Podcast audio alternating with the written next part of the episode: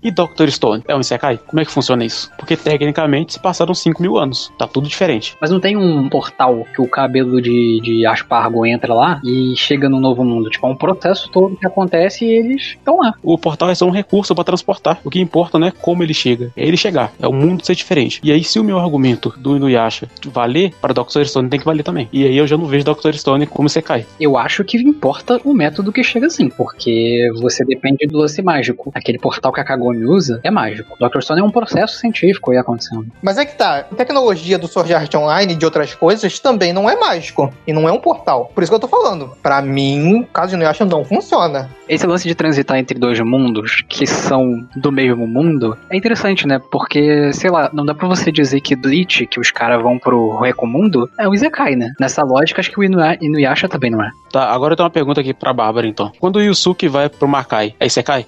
É que ele fica tão pouco tempo lá, né? É viagem. É viagem, é isso. Ele foi pro interior de São Paulo, é tipo isso. Gente, eu vi aqui numa imagem que é tipo 5 ICKs que vocês devem ver. E tava a imagem de Angel Beach, tá certo? Tá. Ele- Eles vão pro mundo quando eles morrem, na verdade, e aí eles têm que sobreviver nesse mundo, senão eles morrem de novo. É tipo um purgatório? Tá, é tipo purgatório. Beleza. Católicos, Isekai? Caralho, o infer- o inferno é um Isekai.